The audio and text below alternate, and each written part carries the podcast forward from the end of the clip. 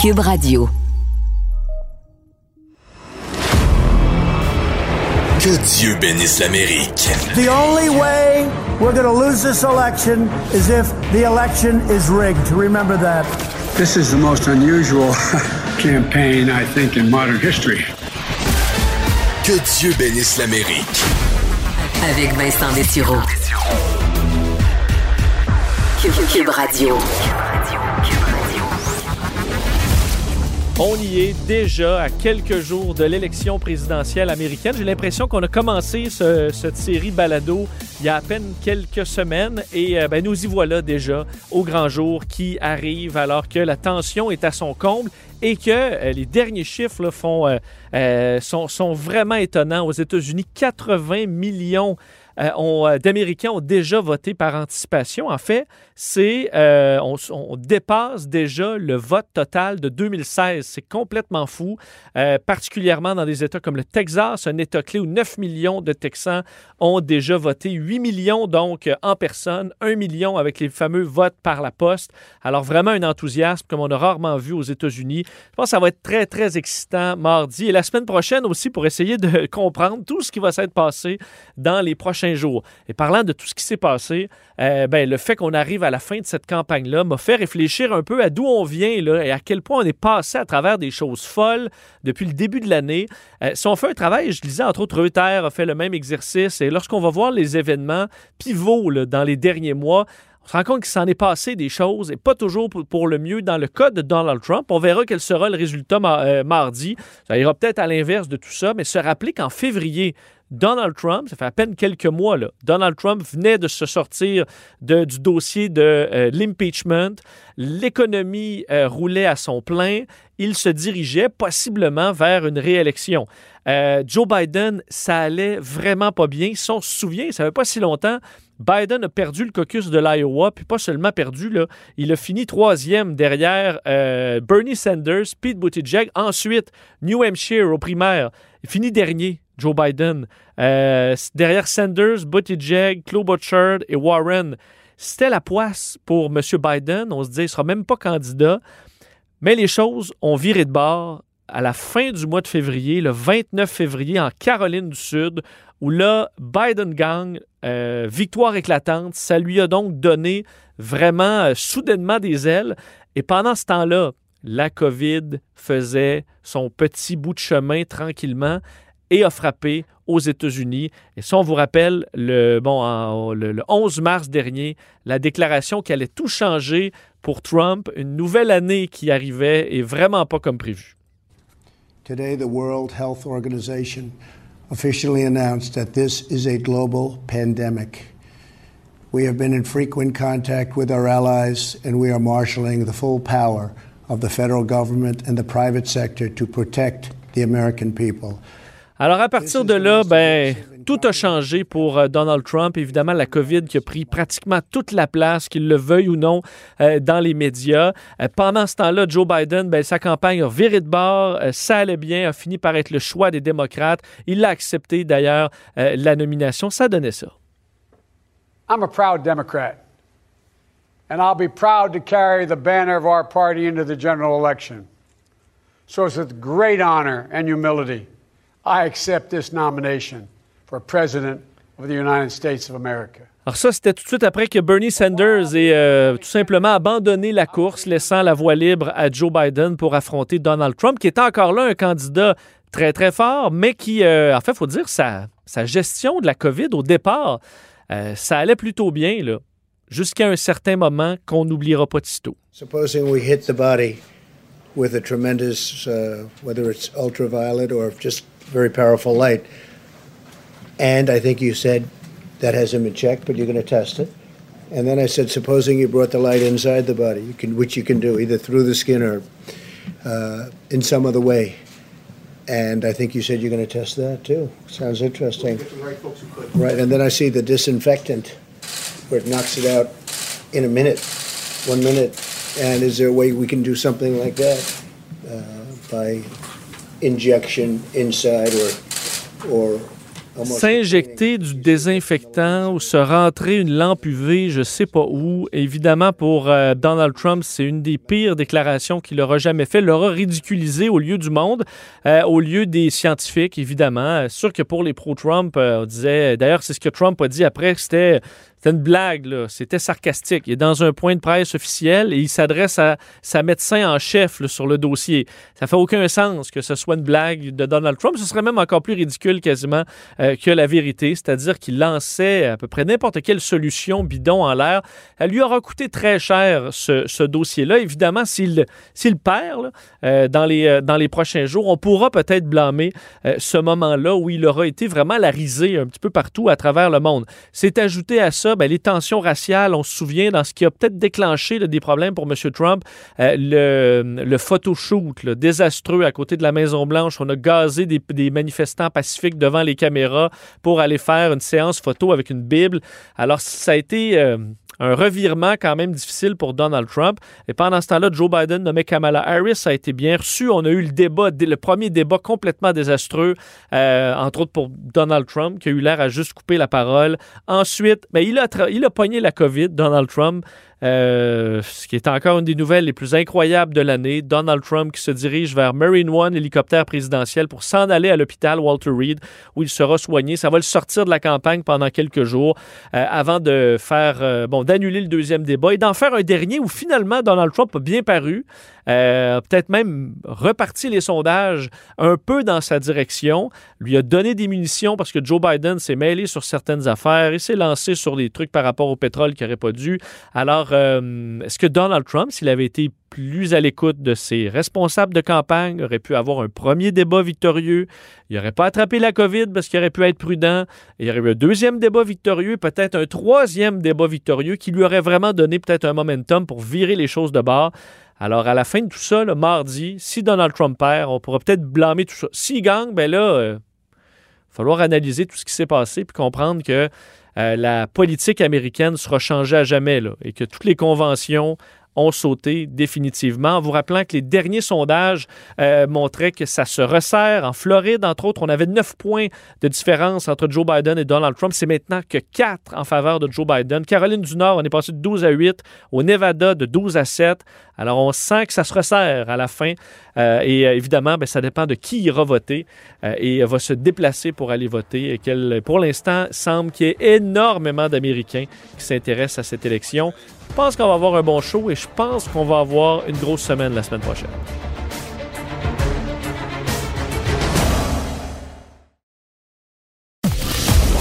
Vous écoutez Que Dieu bénisse l'Amérique avec Vincent Dessureau.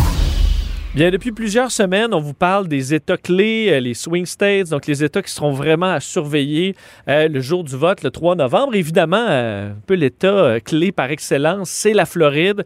Et un qui devait être content de voir que les candidats ont vraiment tourné leur attention vers la Floride cette semaine, c'est notre journaliste indépendant Boris Prou, qui était là la semaine dernière et qui a pu voir les deux candidats passer en Floride dans les derniers jours. On le rejoint dans la région de Tampa Bay, en Floride. Boris Prou, bonjour. Bonjour, en fait, je suis dans la région de Fort Lauderdale. OK, tu étais là parce que tu te promènes un peu, euh, évidemment, parce que, ben, comme les, candidats, il euh, faut dire, euh, même cette semaine, Joe Biden et Donald Trump se sont retrouvés dans l'État en même temps, ce qui n'est pas nécessairement inusité parce qu'il y a des États clés, il n'y en, a pas, il y en a pas beaucoup, mais on sent que la Floride, c'est vraiment un champ de bataille des plus importants pour les deux candidats. Oui, tout à fait. J'ai même été en mesure de voir un peu la différence dans les deux stratégie, si on veut, des deux candidats qui, euh, en ce moment, mènent une, bataille vraiment pour la dernière ligne droite de la campagne. Le, vote, c'est dans à peine quelques jours. Euh, pour commencer, Vincent, il y a Donald Trump pour qui euh, le défi est peut-être encore plus grand parce que d'abord, il tire un peu de l'arrière. Si on regarde les sondages de jour après jour, là, c'est 3, 4, 5 points de retard pour Donald Trump sur Joe Biden, selon les, derniers sondages. C'est une très mauvaise nouvelle pour lui parce que la Floride, ben, il en a vraiment besoin. Mardi, euh, par exemple, on peut surveiller la Floride et si Trump ben, ne gagne pas, il est cuit. C'est assez simple.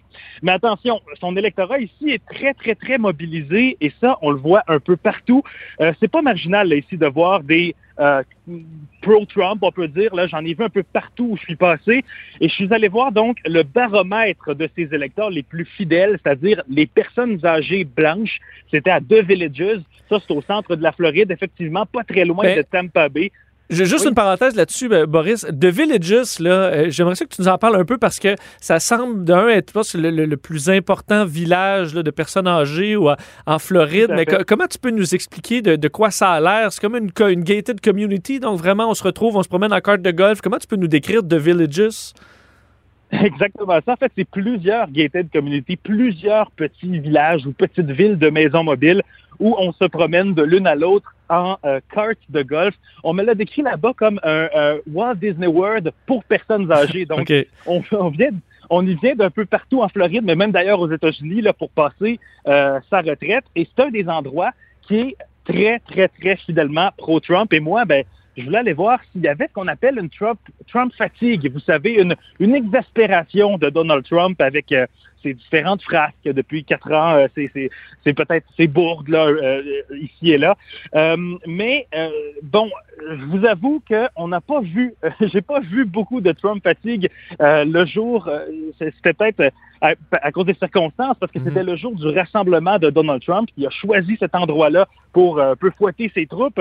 Et euh, euh, Donald Trump, on voit dans tout ça qu'il utilise sa stratégie gagnante de 2016. Vous savez, les grands rassemblements populaires, là où tout le monde peut rentrer.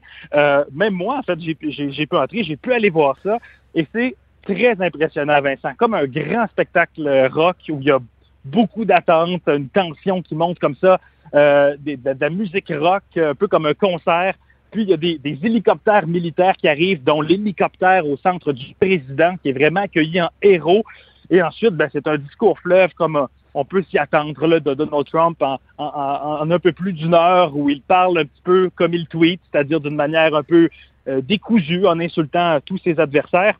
Ben, Est-ce que euh, toi, on- tu t'es fondu dans la masse? Euh, Est-ce qu'on t'a fait des commentaires parce que tu n'avais peut-être pas de chandail? parce que tu t'es déguisé, en, tu t'es mis une casquette MAGA, mais est-ce que tu t'es senti euh, en danger ou est-ce qu'il y a quelque chose de particulier par rapport à la foule qu'on, auquel on ne s'attendrait pas? Je me suis pas euh, déguisé ou mis de casquette ou de vêtements particuliers, quoique presque tout le monde l'avait. Je, je vous dis, ce qui, ce qui m'a euh, distingué, c'était le port du masque.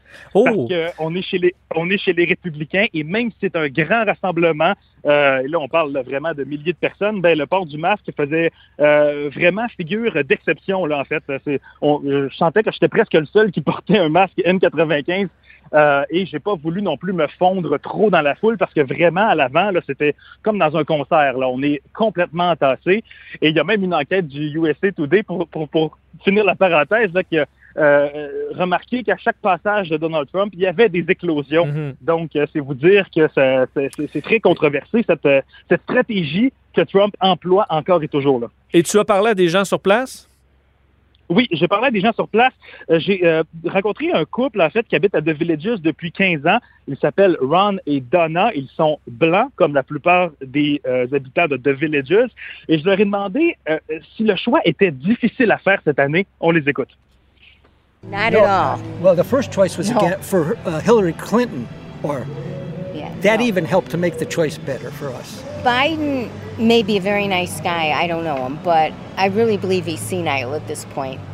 And and he says one thing and he does another thing. Typical. And the other thing is, he's been a politician. He's been there for what 47, 45 years. 45 47 years, and he's talking about doing something now because in 40 some years he didn't do anything. You know, so how, how can you even believe that he's going to get anything done? Bon, on reprend en Ah, gros ce que, ce que Donald Trump dit. Là. Tout à fait. On reprend la rhétorique de, Trump, c'est-à-dire Joe Biden. Et euh, bon, il y a des facultés cognitives, euh, on, dit il est carrément sénile. Euh, il n'a rien fait en, en près de 50 ans de- de- de- dans la vie publique. Pourquoi ferait-il quelque chose maintenant? Mais c'est intéressant le début de l'extrait où il me disait c'est encore plus facile à faire euh, ce choix lorsque c'était Hillary Clinton, parce que peut-être que Biden a l'air quand même euh, d'un bon gars. Donc ça m'a fait sourire. hein. Peut-être que c'est euh, indicateur de quelque chose. Mais est-ce que, parce que v- on se retrouve quand même dans une communauté très âgée, la COVID, eux, euh, les grands rassemblements comme ça, ça, ça, ça les stresse pas plus que ça, voyant la courbe aux États-Unis qui monte en flèche? on parle de 4 à 5 000 cas par jour. En tout cas, Moi, ça m'inquiète, mais je vous dirais que euh, c'est une inquiétude qui est très inégalement partagée en Floride.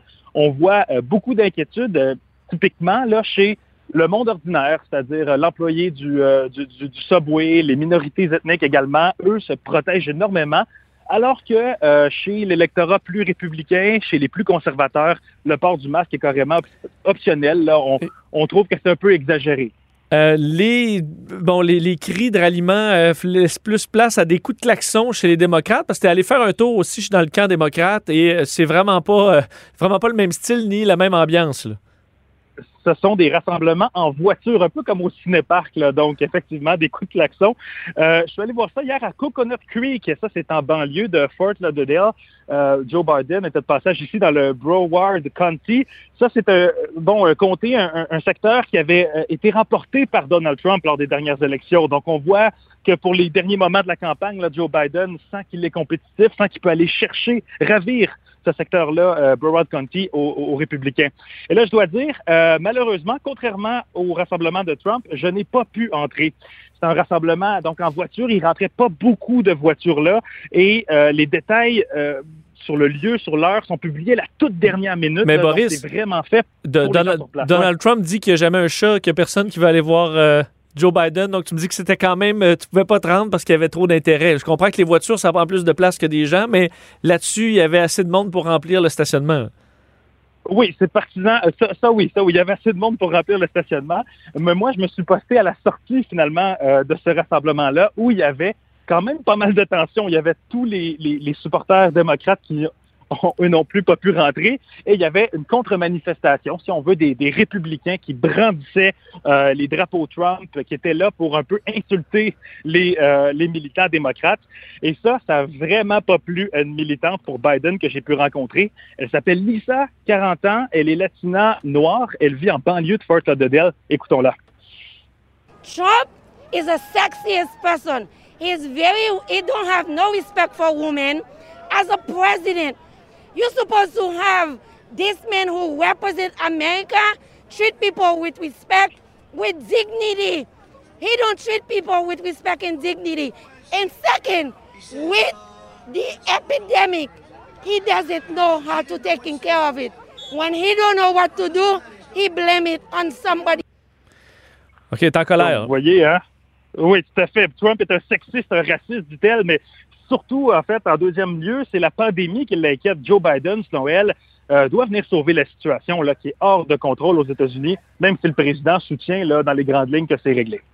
Un des angles quand même intéressants là, qui, peut être inquiétant pour les, démocrates dans certains États, dont la Floride, vous voyez aussi au Texas, on s'inquiète du, du, vote des Latino-Américains qui vont prendre, je pense, davantage pour Biden, mais le vote sort moins. On, dirait qu'on a de la difficulté à les faire, euh, à les faire sortir, à les faire aller voter. Et euh, tu as perçu certaines stratégies, entre autres, pour aller chercher ce vote-là chez les démocrates dont ils ont besoin, il faut dire. Tout à fait, tout à fait. Le, le, les, ces rassemblements en voiture, parce que, bon, il y en a eu quelques-uns, là, deux de, de Joe Biden en Floride ces derniers jours, deux de Barack Obama aussi, mais comme je disais, en tout et pour tout, ce n'est pas non plus beaucoup d'automobilistes qui peuvent y assister en personne. Là. Mais euh, les démocrates, donc, font pas comme Trump où tout le monde est rassemblé et au diable virus. Ils doivent vraiment user de créativité. Euh, ce qu'on voit ici dans le sud de la Floride, euh, je suis dans je parle de la région de Miami, on a beaucoup vu ça. C'est des petits rassemblements dans les lieux de vote par anticipation où on invite des musiciens, on danse, ça chante, c'est très festif. Effectivement, c'est pour inviter finalement la population euh, des, des, des, Latinos de Floride à, à, s'y rendre à ces bureaux de vote par anticipation. Et là, je ne sais pas si ça s'entend dans le prochain extrait, mais il y avait pas mal de musique et de danse en arrière-plan. Euh, il y avait même un militant là, déguisé en, en, un gros Donald Trump bébé, comme une grosse mascotte. Bref, c'était très drôle. On distribuait des petites euh, bouteilles de désinfectant pour les mains de Purel euh, à l'effigie d'un candidat local. C'était très drôle. Euh, et j'ai rencontré là l'organisatrice de ce petit rassemblement devant le bureau de Trump, de, de, de, devant le bureau de vote par anticipation.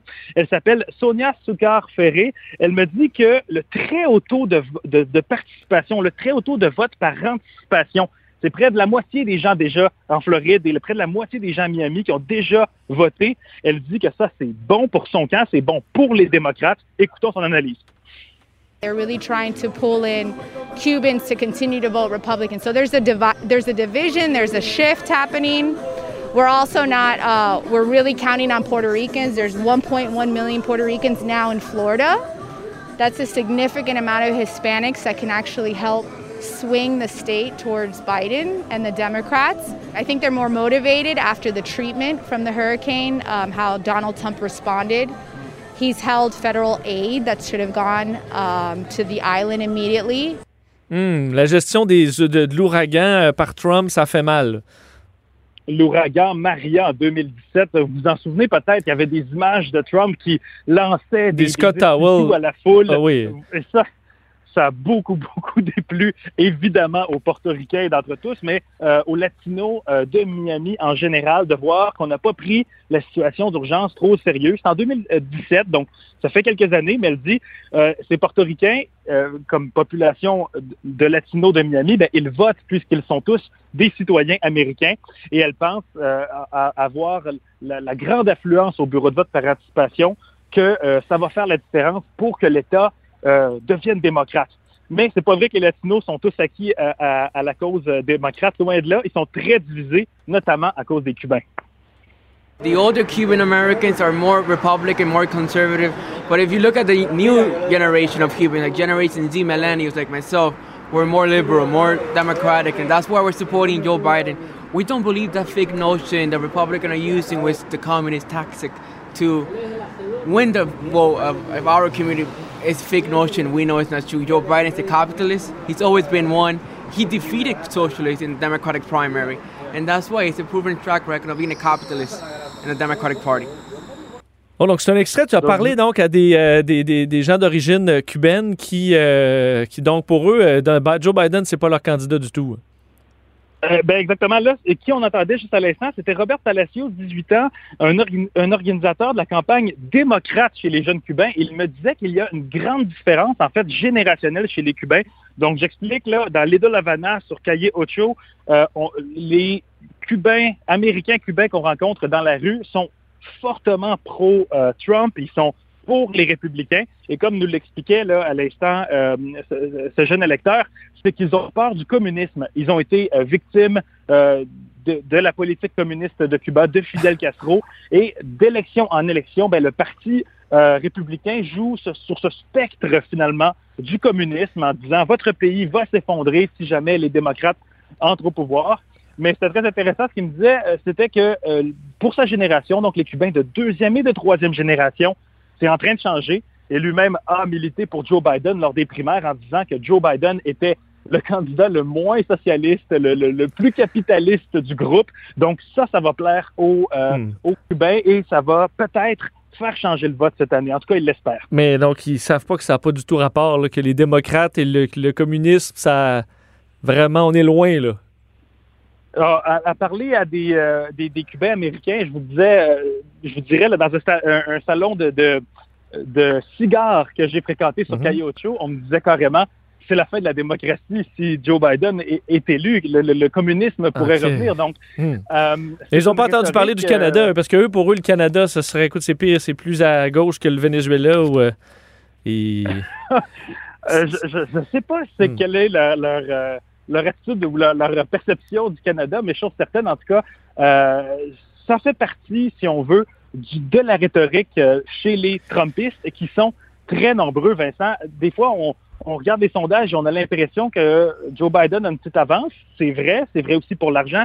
Le cas démocrate a un peu plus d'argent ici en Floride. Ça commence à se faire sentir dans les derniers jours de l'élection. Mais sur place, il y a peut-être un vote pro-Trump qui est gêné, en fait, de, Mhm. de- de- de dire ouvertement qu'il est euh, pour, pour Trump. Et ça, ça pourrait peut-être faire la différence le jour du vote, donc mardi. Euh, Le suspense est entier là en ce moment. Oui, parlons-en en, ter- en terminant rapidement de ce, ce vote, parce que tu, tu restes aux États-Unis jusque-là. Qu'est-ce que, qu'est-ce que tu vas faire? À quoi tu t'attends pour euh, le 3, le 3 novembre? Euh, où évidemment, là, écoute, on ne le sait pas là, exactement ce qui va se passer, autant dans les rues qu'au niveau du vote. Oui, ça serait bien imprudent pour moi de faire des, des pronostics ou des prévisions euh, en ce moment parce que c'est très, très divisé. Je vous dirais depuis le début euh, du voyage, donc euh, en particulier dans le corridor de l'I4 là, qui fait toute la différence entre euh, Orlando et, euh, et Tampa Bay. On a vu, j'ai vu beaucoup plus de partisans de Trump que de partisans de, de Joe Biden. Est-ce que c'est parce que les partisans de Trump euh, sont euh, plus, plus, visible. extravertis, est-ce que plus visibles, est-ce qu'ils sont décomplexés en ce moment, est-ce que c'est euh, que les partisans de Joe Biden ont plus peur du virus et restent à la maison? Je ne sais pas, mais euh, je ne serais pas si surpris que la Floride soit remportée encore une fois par Donald Trump. Avoir la quantité de, de, de support ici en Floride, ça n'est pas du tout marginal. Ben, Boris Prou, c'était fascinant de t'entendre parler. Bonne, euh, fait, bon sprint final et euh, reste prudent. On ne sait pas exactement ce qui peut arriver le, le 3 novembre, en espérant que ce soit, euh, peu importe la décision des Américains, une transition euh, sans heurts et sans, sans problème. Boris Prou, journaliste indépendant, c'est un plaisir de te parler. Sois prudent, profite-en. On touche du bois. Merci, Vincent. Salut.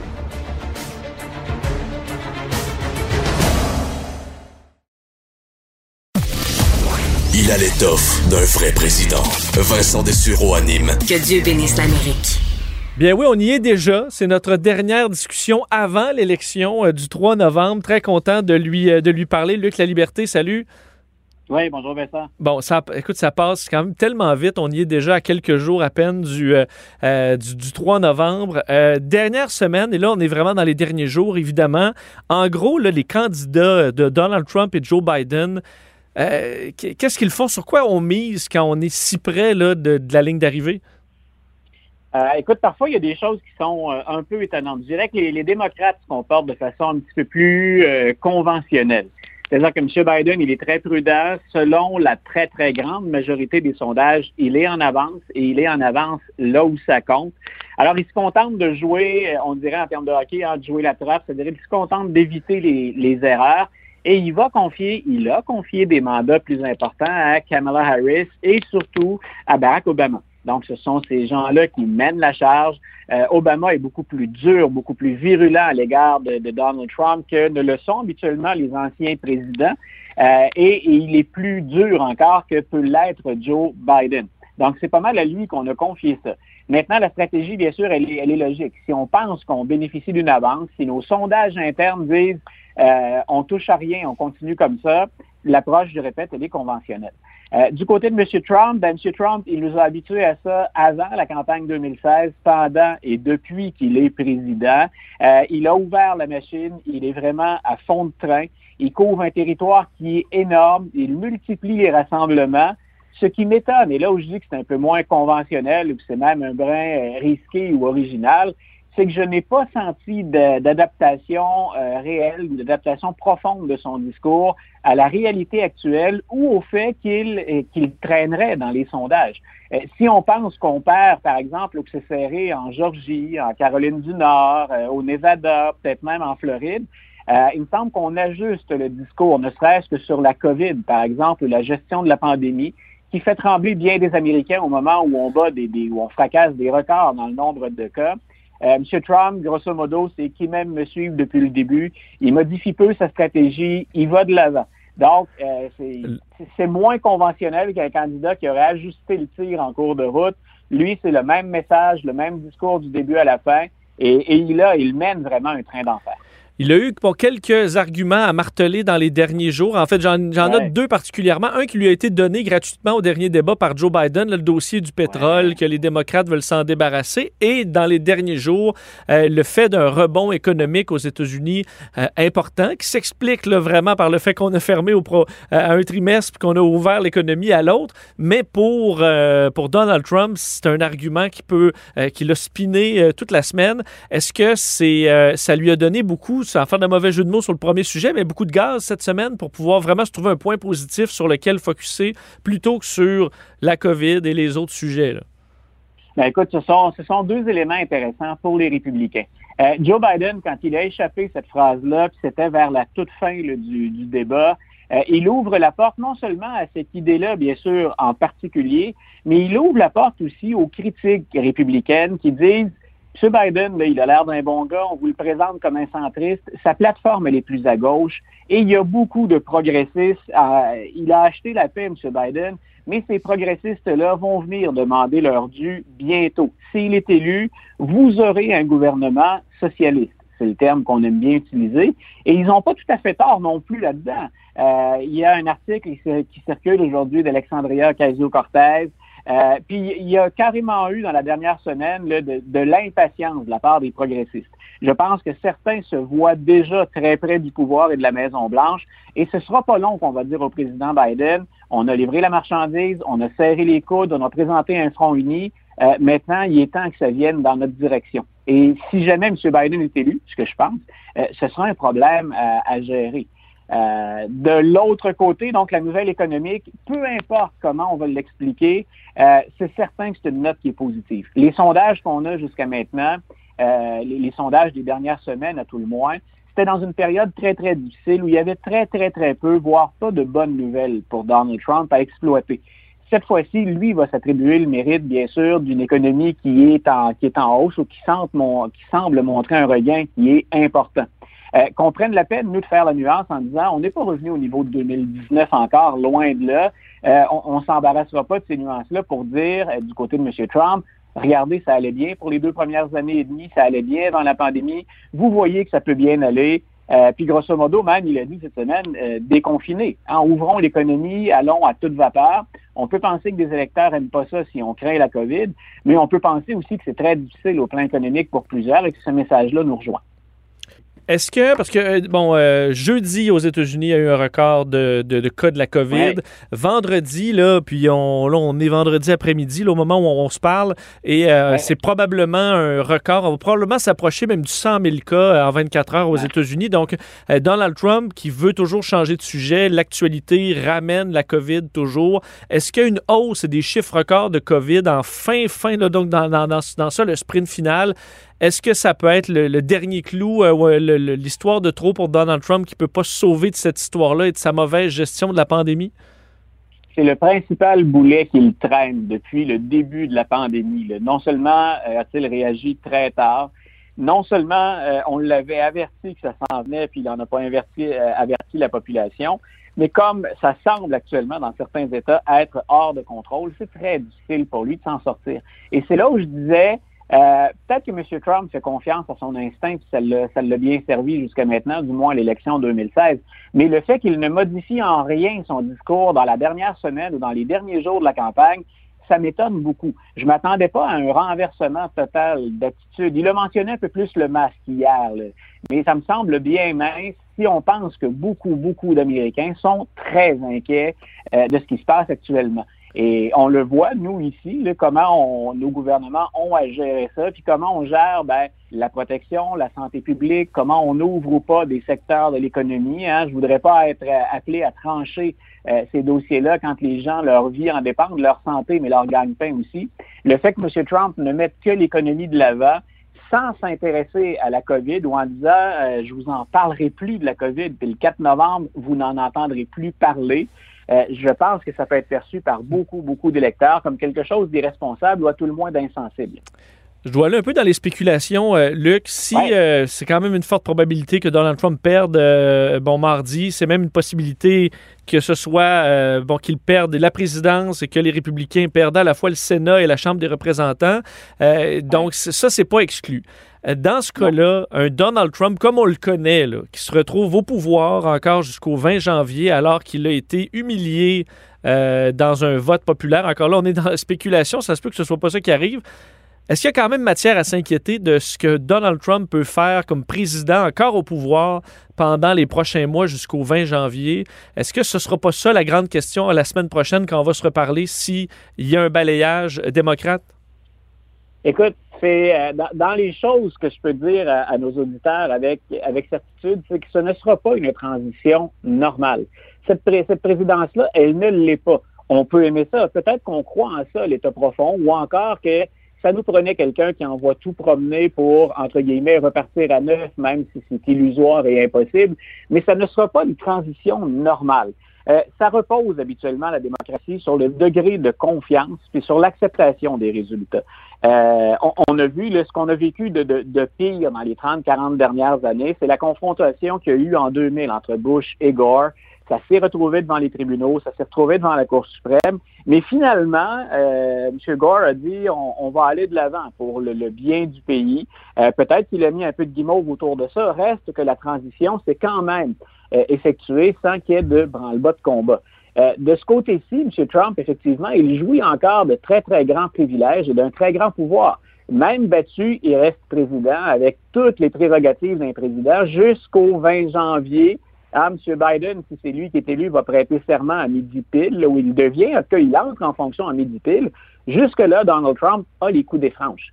Euh, habituellement, on parle d'un président dans cette situation-là comme d'un lame duck hein, ou d'un canard boiteux, c'est-à-dire que plus personne le regarde ou l'écoute. Euh, par contre, certains présidents prennent des décisions très importantes, ne serait-ce que les fameux pardons présidentiels.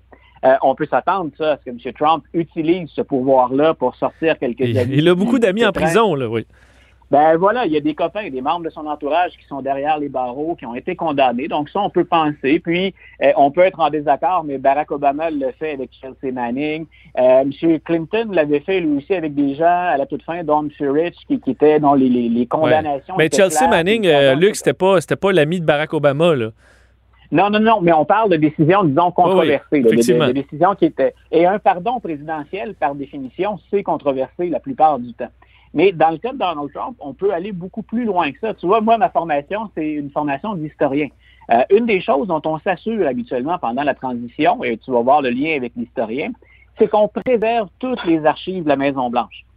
Quand il y a des réunions des conseillers, quand il y a des réunions du cabinet, euh, quand il y a un ordre du président ou des réflexions du président, tout ça habituellement est préservé. Et il y a une loi qui euh, est là pour s'assurer qu'on préserve toutes les archives. Une des choses qu'on nous a appris dans les livres de Woodward ou dans les confidences d'anciens conseillers, c'est qu'il y a déjà de ces documents-là qui sont disparus ou qu'on a triés euh, déjà depuis le début de la présidence Trump. Il va en rester quoi de cette, documentation-là? Est-ce que M. Trump va être très, très scrupuleux dans la préservation des archives? On peut, à tout le moins, ça m'apparaît tout à fait légitime, d'en douter.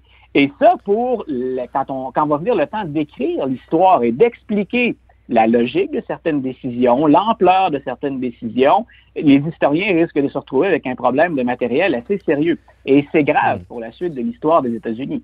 Pensons aussi, puis je m'arrête là, mais pensons aussi au fait que le président demeure pendant tout ce temps-là le commandant en chef de l'armée.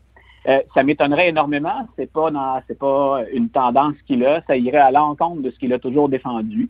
Je m'attends pas à un conflit ou à une déclaration de guerre. Mais jusqu'où pourrait-il aller dans l'utilisation de frappes qui pourrait même éventuellement mettre son successeur dans l'embarras.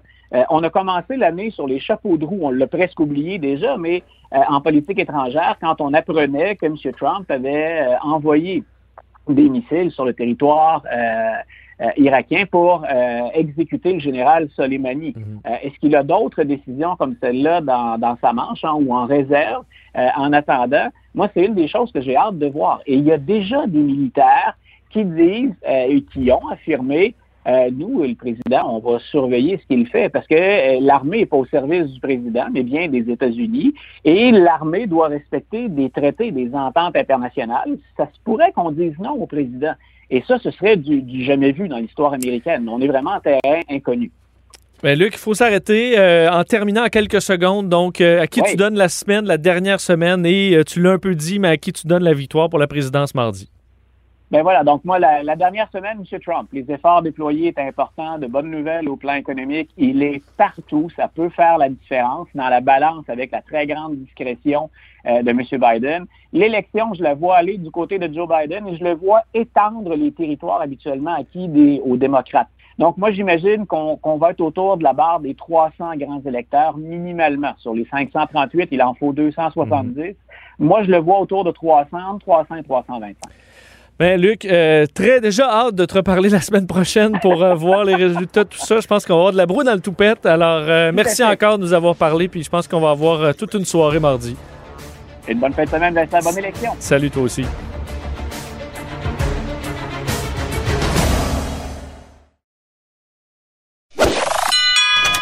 Si la Maison Blanche était à vendre, ça ferait longtemps qu'il l'aurait achetée. Vous écoutez Que Dieu bénisse l'Amérique. avec Vincent Dessureau. Évidemment, depuis des mois, ce qu'on surveille de près, qu'on essaie d'analyser, c'est les sondages pour essayer de voir euh, ben, quel candidat a l'avantage. Évidemment, il y a le sondage euh, national, mais on sait que le sondage national, ça ne veut pas tout dire parce que Hillary Clinton euh, et Al Gore l'ont appris à leur dépens qu'aux États-Unis, on, peut perdre le vote populaire, mais on peut gagner au vote populaire, mais perdre la présidence. Et ben, alors, on regarde par État. Évidemment, on sait qu'en 2016, on donnait Hillary Clinton gagnante et que ce n'est pas ce qui s'est Alors, comment interpréter les sondages cette année? Est-ce que c'est fiable? Euh, quel est le son de cloche en date d'aujourd'hui, le vendredi, à quelques jours du vote? Mais pour en parler, euh, qui de mieux que le président de la firme de sondage Léger qu'on a en ligne, Jean-Marc Léger? Bonjour. Oui, bonjour. Euh, bon, d'un, ça doit être excitant quand même pour quelqu'un qui s'intéresse comme vous à bon, la, politique américaine d'arriver si près alors que tous les yeux sont toujours tournés vers les firmes de sondage, dont la vôtre. Euh, ça doit quand même être un moment excitant pour un sondeur? Ben, c'est ce qu'on aime, c'est pour ça qu'on fait ce métier-là. Les élections américaines, on appelle ça le Super Bowl des sondeurs. ah oui, ben parce que il faut dire un peu parce que c'est compliqué. Euh, nous, au, bon, j'ai l'impression qu'au Québec, au Canada, quand on fait des sondages, euh, les partis régionales, c'est un petit peu moins important. Aux États-Unis, euh, on, ne rentre pas dans toute l'explication des grands électeurs, mais c'est un peu plus complexe quand même. Oui, mais si on, peut simplifier en disant que c'est pas une élection, c'est 50 élections. Il y a 50 États, il y a une élection par État. C'est vrai. Les candidats devraient. Et parmi les 50 États, il y en a 40 où on sait déjà ce qui se passe. Au Kentucky, en Oklahoma ou en Californie, je peux vous dire qu'il va gagner aujourd'hui. Il n'y a, pas, a pas de sondage à faire. Mais il y a une dizaine d'États clés qui font la différence entre une victoire et une défaite. Et en 2016, contrairement à ce qu'on pense, les sondeurs ont été très précis au national.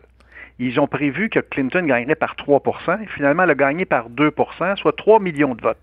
Le problème, c'est qu'il y a eu cinq États, des États clés, où les sondeurs avaient prévu un gain de 5% pour M. Biden et il s'est fait ramasser par M. Trump par 0,1% 0,5% des voix dans le Wisconsin, le Michigan, la Pennsylvanie. Et la dernière fois, là, tous les as se sont alignés pour, pour M. Trump pour gagner. Fait que oui, les sondeurs n'ont pas été parfaits, mais euh, en bout de ligne, euh, Trump a été extrêmement chanceux de s'en sortir. Effectivement. Oui, allez-y. Qu'est-ce qui change? Je suppose qu'on a quand même euh, peut-être certains types de voteurs qu'on avait sous-estimés dans ces États Donc, on comprend que c'est quelques, quelques statistiques bien précises. Est-ce qu'on peut dire que les sondeurs, cette année, ont corrigé ces lacunes-là? Est-ce que c'est possible de les corriger? Oui, d'abord, les sondeurs qui avaient fait des sondages dans ces États-là, c'est des sondeurs qui étaient peu connus, très partisans. Hein, Ce n'est pas les grandes firmes nationales. Cette année, toutes les grandes firmes nationales ont sondé dans les, dans, les États pour être sûr d'avoir une vision plus claire. Il y a déjà un élément différent. L'autre facteur, c'est quand on évalue les sondages de 2016, ils sous-évaluaient les gens peu scolarisés. Parce que le sondage par Internet, par exemple, ou les sondages par téléphone, souvent on a tendance à parler à des gens qui sont plus scolarisés. Et ça, ça a été corrigé. Ce qui n'est pas corrigé, c'est ce qu'on appelle des shy Trump voters des gens qui sont gênés de dire publiquement qu'ils votent M. Trump parce qu'il est gênant à certaines occasions. Et ça, il y, aura, toujours un léger biais républicain pro-Trump. Est-ce que c'est de 0,5% d'1 ou 2% On va le voir la semaine, prochaine. Il y a une limite dans, la science du sondage. Nous, on se fie sur ce que les gens disent. Et quand c'est gênant d'appuyer un candidat, surtout quand il est de droite, radical et menteur, euh, ça peut avoir un effet, mais c'est un effet minable. Autrement dit, il reste un effet sur trois de 2016. On n'est pas une science parfaite. Est-ce a quand même euh, quelque chose qu'on dénote cette année? Bien évidemment, il y a le, taux de vote par anticipation absolument incroyable aux États-Unis, mais est-ce que vous notez à, quel point c'est un choix final et que peu importe ce que vont faire nos candidats en fin de semaine et en début de semaine prochaine, euh, les gens ont leur idée de fête aux États-Unis depuis longtemps? Depuis longtemps, parce que, vous savez, dans nos sondages, nous, les G, on publie euh, toutes les semaines euh, aux États-Unis, et c'est repris par le New York Times, 5038 et partout. Le sondage est très, très stable depuis quatre mois. L'avance est toujours entre 8 et 9 points pour M. Biden dans nos sondages, et c'est la même chose à la moyenne nationale. c'est très stable. donc, les gens ont fait leur choix depuis longtemps. Pire que ça, quand on demande aux gens est-ce que c'est définitif, vous allez changer d'idée, vous avez seulement 4% des gens qui disent qu'ils peuvent encore changer d'idée. Au Canada, dernière élection, je n'avais 35% qui disaient qu'il faut encore changer d'idée. Voyez, c'est une, opinion qui est claire. Là, maintenant, la question, c'est qui va aller voter? Parce qu'on sait qu'aux États-Unis, les taux de votation sont plus faibles qu'au Canada. Et particulièrement dans des États où ça ne joue pas. Mais dans les États clés, ça vote davantage. Cette fois-ci, à l'élection, les gens votent en masse. On a plus de 85 millions de personnes qui ont déjà voté au moment où on se parle. Avant même l'élection, c'est un record historique, ça. On dit en général, M. Léger, que souvent quand le vote sort, c'est pour du changement. Est-ce que ça, c'est juste une, une, une, phrase qui, qui, qui veut rien dire ou en général, on voit ça que quand les gens vont voter, c'est en général parce qu'il y a un changement? Oui, exactement. C'est à peu près toujours comme ça. Quand il y a un changement de président aux États-Unis ou un changement de gouvernement au Canada, le taux de votation augmente de façon considérable. Bon, dans le cas de M. Trump, il y a beaucoup d'enthousiasme de ses partisans. Fait qu'on se demande est-ce que ça va jouer encore à ce fois-ci? Mais la majorité du temps, c'est un indicateur. Quand vous prenez tous les indicateurs, les intentions de vote nationaux, les intentions de vote par comté, l'argent cumulé par les candidats où M. Biden en a trois fois plus, le taux de votation qui est élevé, l'enjeu d'élection qui est la pandémie, vous avez des conditions gagnantes parfaites pour M. Biden pour gagner l'élection mais on se garde un peu de gêne. Parce que si c'était contre n'importe quel autre candidat que Trump, aujourd'hui, je c'est réglé, M. Biden a gagné. Mais parce que c'est Donald Trump, on se demande justement, y a-t-il un effet final qui va réussir à, créer comme il l'a fait en 2016? C'est pour ça qu'on se garde une réserve. Mais la probabilité que M. Biden gagne est nettement plus forte que celle de M. Trump. Euh, le, portrait, si on fait un portrait de la situation vraiment en date d'aujourd'hui, puis on comprend que ça peut que ça peut évoluer dans les prochains jours, qu'il y a plein d'inconnus. Et donc, présentement, est-ce qu'on se dirige, on comprend qu'on se dirige vers un gouvernement de, euh, Joe Biden? À quel point est-ce qu'on a vraiment des chances d'avoir ce qu'on appelle le landslide, vraiment un raz de marée euh, bleu qui emporterait entre autres le Sénat avec, avec eux pour du, dans le camp démocrate? Est-ce que c'est une possibilité qui est encore très forte de vraiment avoir une vague bleue emportée et une victoire hors de tout doute pour Joe Biden? C'est-à-dire qu'une victoire de M. Biden, c'est probable. Que ce soit une grande victoire, c'est possible. Mais même une victoire très serrée de M. Trump est encore possible. Il y a encore un chemin pour la victoire. M. Trump doit absolument gagner la Floride, où c'est serré. Mais il doit gagner également l'Arizona, la Caroline du Nord, la Pennsylvanie, où il est en arrière sur M. Biden. En gagnant ces quatre États-là, il peut se permettre de gagner. Alors que M. Biden, lui, a gagné déjà très en avance dans le Michigan et le Wisconsin. Il n'a qu'à gagner un seul des quatre pour gagner, alors que Trump doit gagner les quatre. C'est pour ça que le chemin de la victoire de M. Biden est beaucoup plus évident que M. Trump. Mais on ne peut pas mettre de côté que quand tu es en dedans de la marge d'erreur, donc du 3 c'est possible. Il faudrait que la marge d'erreur joue partout dans ces quatre États-là pour permettre à M. Trump de gagner. Ce qui est peu probable, mais il reste encore. Euh, c'est pour ça qu'il y a des élections, hein, qu'il n'y a pas juste des sondages. Euh, Entre le sondage et l'élection, il y a, d'autres réalités là, qui, peuvent arriver. Justement, vous, Jean-Marc Léger, le soir du vote, quel est le premier indice que vous allez essayer de trouver? Est-ce que c'est les chiffres dans un État en particulier qui vous donneront vraiment le son de cloche à dire Oh, on va avoir une bonne soirée pour Biden ou on va avoir une bonne, on va avoir une bonne soirée pour Trump? Ben, D'abord, ça va être une soirée électrisante. Moi, je suis à, LCN avec Pierre Bruno, Mario Dumont et Emmanuel Latraverse. On va suivre les résultats, mais derrière, ce que vous verrez pas, c'est qu'on aura des premiers résultats dès 7 heures. Et dès 7 heures, vous allez avoir des États qui sont loin, là, des, États, des États dans le Midwest américain, Midwest américain. Et là, on va voir si l'avance de M. Trump de la dernière fois se maintient. Actuellement, les sondages lui font perdre 7 ou 8% dans ces États-là. Fait qu'au lieu de gagner par 20, il gagne par 12 ou il gagne par 10% Déjà, c'est un premier effet significatif que le vote Trump s'est effondré. Après, on va arriver vers 7h30, 7h, 7h30, 8h, où là, les résultats de la Floride vont arriver. Et la Floride va être très déterminant. Fait qu'à partir du moment de la Floride, on va... si la Floride vote bleu, c'est terminé pour M. Trump. C'est terminé. Il n'a pas le choix. La Floride, il a pas, s'il a perdu la Floride, ça veut dire qu'il a tout perdu le reste. Fait que ça, ça, ça, ça, à mon avis, c'est catastrophique pour M. Trump. Et s'il gagne la Floride, ça ne veut pas dire qu'il va gagner. Là, il faut attendre le vote de la Pennsylvanie, qui est l'autre État central, parce qu'elle a beaucoup d'électeurs, là, parce qu'on a de grands électeurs, comme on appelle, là, ceux-là sont déterminants. Fait que Floride et Pennsylvanie, sont les deux, euh, les deux déterminants. Mais au départ, on regarde la tendance générale. Est-ce que le vote dans chacun des États diminue comme les sondages le perçoivent? où les sondages se sont trompés. C'est rare que les sondages se trompent deux fois. normalement, les gens ont corrigé leur méthode. Et en terminant sur les enjeux, euh, si Donald Trump perd mardi, ce sera la faute à quoi selon euh, euh, vos, sondages? Est-ce que c'est la première chose qui me vient en tête, c'est évidemment la COVID, surtout qu'on a des hausses de cas extrêmes vers la, toute fin de, ce, de cette campagne. Est-ce qu'on pourra déterminer que c'est cet élément-là qui aura le fait le plus mal? C'est sûr qu'on appelle toujours, à chaque élection, on appelle ça la question de l'urbe. Quelle est la, question la plus importante quand l'électeur rentre dans l'isoloir et inscrit son bulletin? Quel, est le facteur clé? Pendant, depuis, les, depuis les années 80, l'élément majeur aux États-Unis, c'est l'économie. Est-ce que j'aurai plus d'argent dans mes poches? C'est l'élément central. Un, conseiller de Bill Clinton avait dit It's economy stupid. Mais là, aujourd'hui, c'est différent. Pour la première fois, la pandémie est plus importante que l'économie. Parce c'est vraiment une bataille entre l'économie et la pandémie, mais l'enjeu de la pandémie devient plus important. Fait qu'aujourd'hui, j'aurais le goût de le paraphraser. It's pandemic. Pandemic, stupid. La, question de l'une, c'est la pandémie. Est-ce que tu crois lequel des deux est est, le mieux placé pour gérer la pandémie? 48% disent M. Biden, 38% disent M. Trump. Vous voyez, fait que là-dessus, M. Biden a encore un avantage sur la pandémie, particulièrement parce qu'à la fin de la campagne, au moment où on se parle, dans tous les États américains, le nombre de cas est à la hausse. Votre Donc ça, c'est un facteur déterminant. Votre prochain sondage, le dernier, il sort quand? Lundi. Lundi, oh. le dernier, celui qui, s'approche des résultats. Ça ne peut pas varier énormément parce que ça n'a pas varié pendant, pendant quatre mois. Mais quand mhm. même, on attend quand même le dernier là, pour voir si les électeurs américains qui sont prêts à aller voter, est-ce qu'ils vont suivre la, tendance.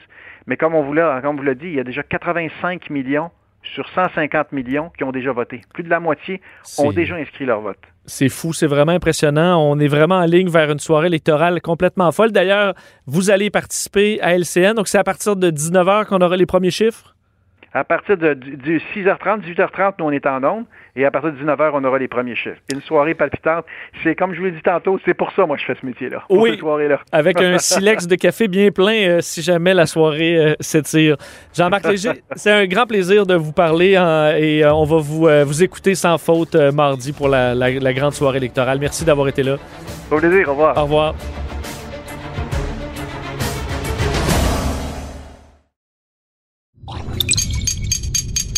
Cube Radio.